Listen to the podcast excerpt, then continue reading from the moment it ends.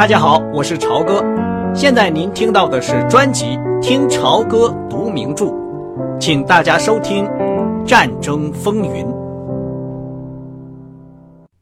在陆地进入视野之前，飞机前面，万里无云的晴朗天空中闪烁着银色的、圆圆的阻塞气球。这使英伦三岛平添了节日的气氛。在八月的艳阳天气里，这块大地显得分外的平静。汽车和卡车沿着狭窄的道路，穿过用黑色篱笆隔成小块的、波浪起伏的黄色和绿色的田地，缓缓地蠕动着。羊群在吃草，农民们一个个像活动的木偶那样在收割玉米。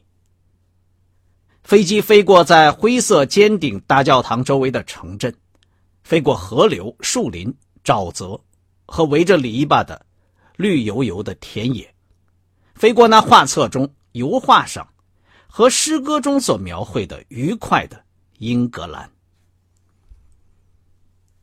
这是帕格途经苏黎世、马德里、里斯本和都柏林这段乏味的一周旅行的终点。这次旅行是由从华盛顿寄到柏林的邮袋里一封用蜡封口的信件所引起的。信封上用红墨水亲笔写着：“绝密，维克多·帕格·亨利上校亲戚。”他打开了，看到一封从白宫寄来的密封信。亲爱的帕格，海军作战部副部长说你是雷达的长期鼓吹者。英国人向我们秘密通报说，他们在空战中使用了一种叫做无线电测向器的东西，获得了极大的成功。我们讨论的结果是想让你去看看，你觉得怎样？你将接到紧急命令，我们的朋友会等待你。伦敦现在一定很有意思，虽然稍微热一些。我们想送给他们五十艘驱逐舰。如果你认为这样做我们在感情上也太热的话，请来信告诉我。福德罗斯福。对于这纸措辞很随便的指令，帕格的心情是很复杂的。任何离开柏林的借口都使他很高兴。在柏林，报纸枯燥无味，用红色字体印的自吹自擂的文字。令人难以忍受。政府机构里，德国人一个个兴高采烈、得意忘形、高谈阔论，说什么一个月之后就要开始过幸福的战后生活了。妇女们穿着法国绸缎，涂着法国化妆品，一副狡猾得意的神气，在林荫道上散着步。这一切都叫人不能忍受。帕格在高等餐厅里。吃着掠夺来的波兰火腿、丹麦黄油、法国小牛肉和酒，他甚至感到内疚。傍晚，他独自一人坐在从犹太人手中掠夺来的绿林区的豪宅里，听着无线电广播员用愉快的声调报告英国飞机损失惨重，而德国空军毫无损失的新闻。他心中感到无比的烦躁。离开这一切的命令简直是一种恩典，但这封信也使他很苦恼。他已经有四年多没有在甲板上过过海军生活了，而岸上的生活眼看是越来越固定了。当天下午，他步行回家，走过生锈的橄榄色的高射炮台。觉得它比任何其他东西都使他更愿意离开柏林。人们不再像钢梁和厚钢板架起时那会儿，呆呆的望着塔顶枪炮林立的高塔。几周来，关于这座高塔猜测纷纭，现在终于真相大白了。原来是一座用来射击低空轰炸机的高射炮台，射程之内不能有高大的建筑物。它远远高过柏林最高的屋顶，确实是有碍观瞻。迄今为止，为数不多的英国轰炸机一直在做高空飞行，但是德国人考虑的很周到。这座巨大的淡褐色的铁塔，高高的耸立在儿童游戏、老人散步的美丽的动物园里。维克多·亨利觉得，这正是纳粹统治的缩影。当天晚上，他那位当秘密警察的佣人，蹑手蹑脚的往没有铺桌布的长餐桌的一头给他端上丹麦煎猪排时，这所孤独寂静的房子使他感到厌烦，他烦躁不安。帕克决定，如果他非回来不可的话，他就在埃德隆旅馆租一间房子住。他开始收拾他的服装。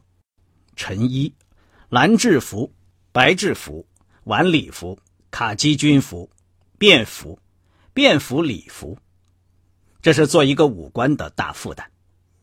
他写信给罗达、华伦和拜伦。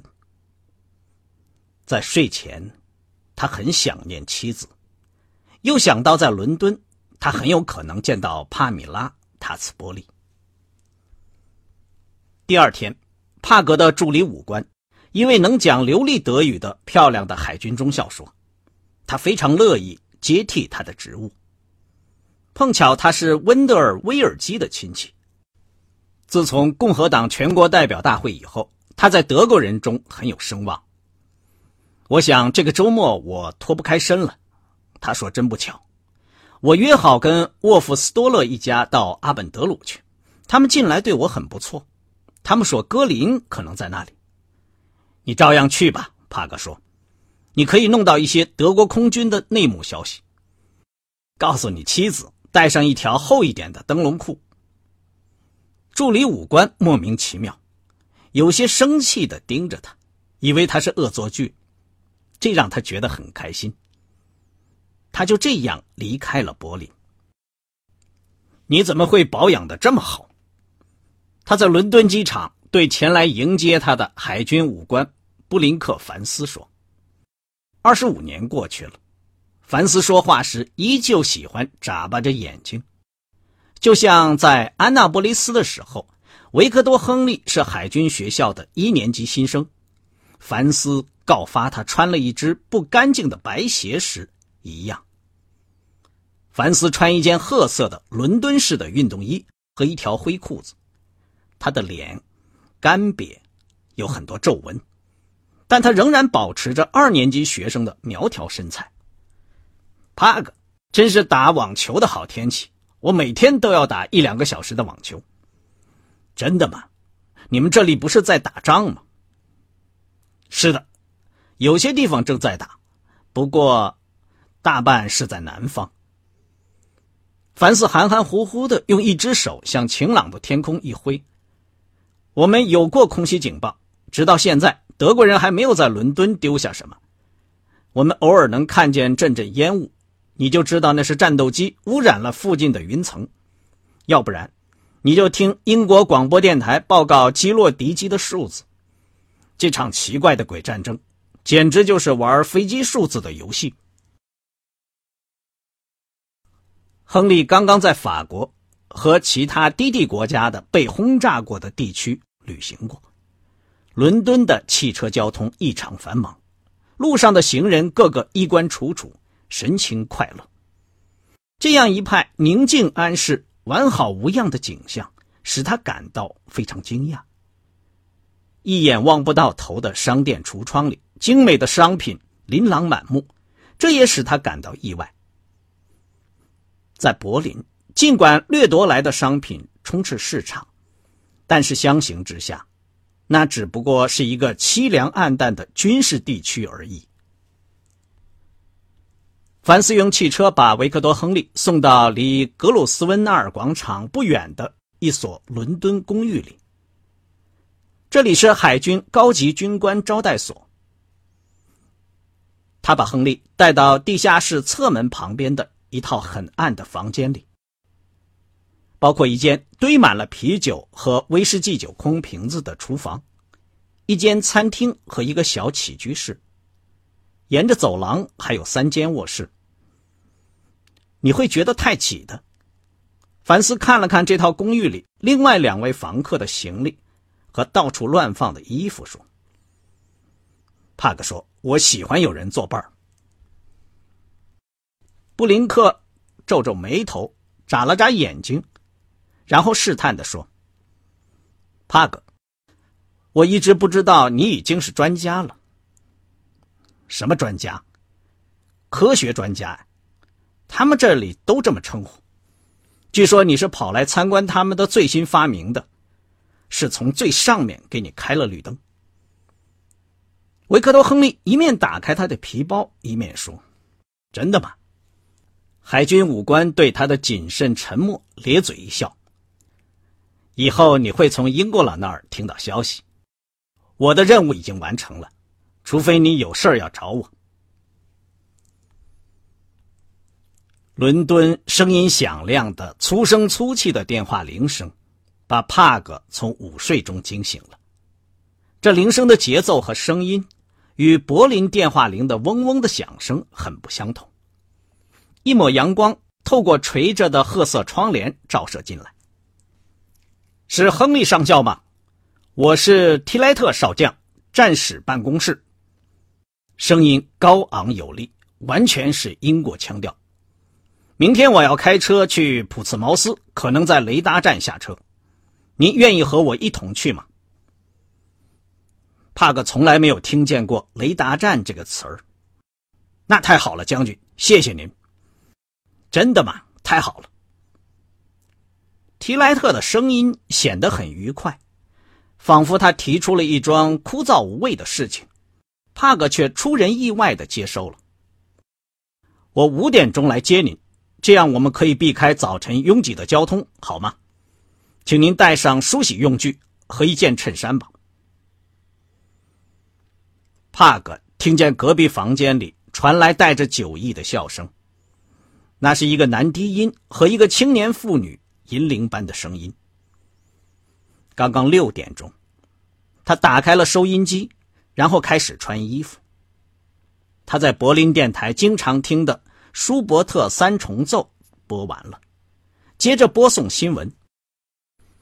广播员用镇静的、几乎不连贯的声音报告了关于持续了一个下午的一次大规模空战。皇家空军击落了一百多架德国飞机，自己损失了二十五架。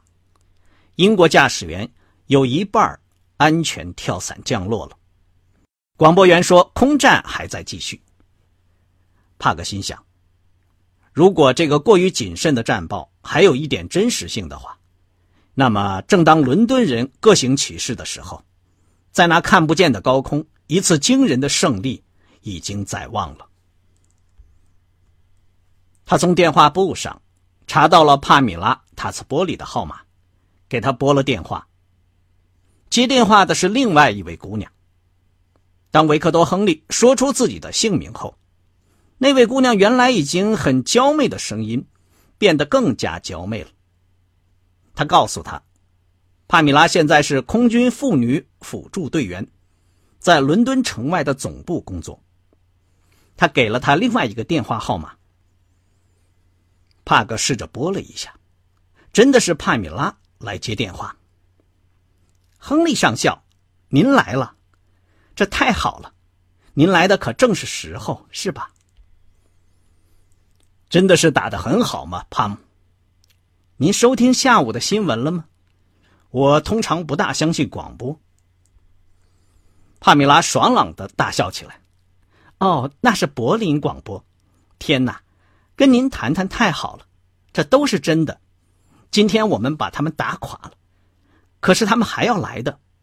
再过一个钟头，我要去值班。现在我正赶着弄点东西吃。我听有一位军官说，这是战争的转折点。哦，顺便说说，要是您有机会来参观的话，记住我在第十一战斗机队大队作战指挥所工作。一定的。你的未婚夫好吗？你是说台德吗？他好极了，现在正在地面上。今天他太忙了，可怜的人，他刚满二十九岁，已经是中队里的老队员了。我们什么时候能有机会见到您？台德的中队下星期不值班，我们肯定会一起上伦敦来。您在这里要待多久？我想下星期我还在这儿。那好极了，把您的电话号码告诉我，我给您打电话。您来了，我真高兴。他出去随便走了一会儿。这天傍晚，伦敦沐浴着金色的光辉，这是夕阳透过清新的空气射出的光辉。他沿着曲折的街道，沿着城市里一排排优雅的房屋信步走去，然后穿过一座翠绿的公园，一只只天鹅在公园宁静的湖面上缓缓的游动。他来到特拉法加广场，经过白厅、政府机构的许多建筑物，然后沿着泰晤士河走上威斯敏斯特大桥。他漫步来到桥当中，停下脚步，注视着延伸在河流两岸的这座安然无恙的著名古城。伦敦的红色双层公共汽车和飞驰的黑色出租轿车。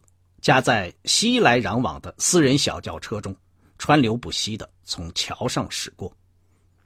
柏林的车辆很少，大部分是政府或者军用汽车。帕格觉得，尽管到处都是穿军服的人，伦敦仍然是个平民的城市。这里看不到高射炮。英国的海军和皇家空军，好像是一桌丰盛的宴席，吃剩下来的残羹。现在却必须由这支用残羹装备起来的军队守卫防线。他的任务就是估计一下他们是否能守住，再有，还要看看他们的新的电子设备是否真的先进。望着这一派和平和富裕的景象，他心中感到怀疑。他独自在一家小饭馆里吃晚饭。吃到了在柏林只有在梦中才能吃到的美味的红烧牛肉。当他回家时，寓所黑暗而安静。他听过晚间新闻才去睡觉。当天宣布击落的飞机数字是：德国一百三十架，英国四十九架。难道这都是真的？一位个子不高。秃顶、留着小胡子的将军，穿着剪裁非常合身的卡其军服，一边开车一边抽着一支短粗的烟斗。他那精通食物、带着皱纹的面孔，露出严肃的神情。在电话里交谈过以后，维克多·亨利认为他很可能就是那个写过很多军事著作的作家提莱特。他非常欣赏他的作品。果然是他，提莱特多少与他作品封面上的照片很相像，不过封面上的照片显得要年轻二十岁。帕格不太想跟这位难于接近的学者攀谈。提莱特开着他那辆福克斯豪尔牌小汽车，沿着公路行驶，随后又回到马路上，始终几乎一句话也不说。帕格凭着太阳的角度，知道是往正南方向行驶。他们越往南走，英国就越像是处在战时。路标已经不知去向，地名也都被涂抹掉了。有些市镇荒无人迹，带有倒钩钢杆的大铁圈高悬在没有路牌的马路上。提莱特用手指着说：“这是阻止滑翔机着陆的。”说罢，就又默不作声了。最后，维克多·亨利对这番沉默和不断变换着的美丽景物感到了厌烦。他说：“我想德国人昨天挨了一顿好打吧。”提莱特喷着烟，直到他的烟斗发红，噼啪作响。维克多·亨利以为他不准备回答，提莱特却突然说。我告诉过希特勒说，麦塞施米特一零九式的航距太短了，他同意我的意见，说要跟戈林研究一下。但是由于德国空军的官僚作风，这件事石沉大海了。独裁者万能这种看法是绝对的错误。他们和一切政治家一样，被文牍主义者捆住了手脚，甚至有过之而无不及。有的因为害怕，有的想拍马屁，大家都对他说谎话。阿道夫·希特勒被谄媚和虚假数字交织成的网包围着。按理说，他的工作还是了不起的，对于事实他还是敏感的，这是他天才的标志。您一定见过他吧？我见过他一两次，我跟他一起开过几次会。他说，他很欣赏我的作品，他的理解力敏锐而深刻。有才能的外行人一般都是这样的。戈林设计战斗机作为辅助地面的工具。我说过他在战斗机上犯过法国人在坦克上同样的错误。辅助地面的机械无需行驶远距离，因为油箱经常在手边，易于补充。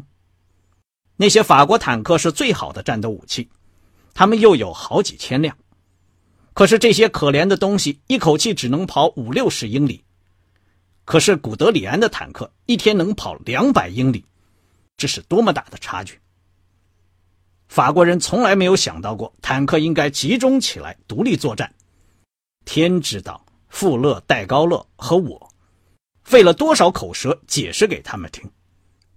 汽车驶过水泥的锯齿形标志和一堵石墙，咯噔咯噔的。沿着迂回曲折的泥泞道路开过去，绕过封锁公路的铁丝网。戴面具的工人们用气锤和风钻扬起了阵阵灰尘。您看这种做法多么愚蠢！提莱特用烟斗指着一个坦克陷阱说：“想用这个来阻挡入侵者，这些废物实在只能把我们后备军的作战能力减低到零。”好在现在布鲁克现在管事儿了，他会把这些一扫而光的。帕克问：“是阿兰·布鲁克将军吗？”“是的，是我们最了不起的将军，战场上的天才。敦刻尔克撤退就是他负责的。我在他的司令部里待过，我只见过一次他情绪不好，那是司令部从阿尔芒迪埃尔向利尔撤退的时候。”提莱特把烟灰倒在汽车里仪器板上的烟灰缸里，把他那冷淡的灰眼睛挪向帕克。当时路上挤满了逃难的人，我们的指挥车全都动弹不了了。阿尔芒迪埃尔疯人院被炸毁了，病人都逃了出来。路上大概有两千多的病人，都穿着肥大的褐色灯芯绒的睡衣，他们低着头走，嘴里胡言乱语。有人痴痴的笑，他们围着我们的车，朝车窗里望，流着口水，做鬼脸，摇晃着脑袋。阿兰对我说：“这是溃败，台德。”他说：“我们完了，英国远征军全都完了。”我就对他说：“阿兰，不要紧，德国那边疯子更多，包括他们的头子在内。”这句话使他哈哈大笑起来，这是好多天以来他第一次笑。在这以后，他就又恢复了常态，就像圣经上说的：“话合其时，a word in season。”那么，您认为希特勒疯了吗？亨利说。提莱特咬着烟斗，眼睛望着路上。他是个精神分裂的人，有一半时间他是一个有理性的、机智的政治家，但是内心深处却神秘、傲慢，但是愚蠢。他对我说过，英吉利海峡只不过是一道河流障碍，如果他要强渡，德国空军只要起炮兵的作用，海军起工兵的作用就可以了。这些话是多么幼稚！总的说来，我还是蛮喜欢这个人的。他身上有一种特别动人的地方，他看起来诚恳而孤僻。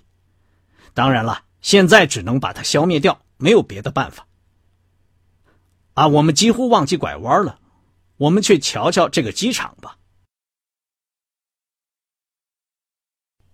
刚才您听到的是《听潮歌读名著：战争风云》，谢谢您的收听，我们下次节目再见。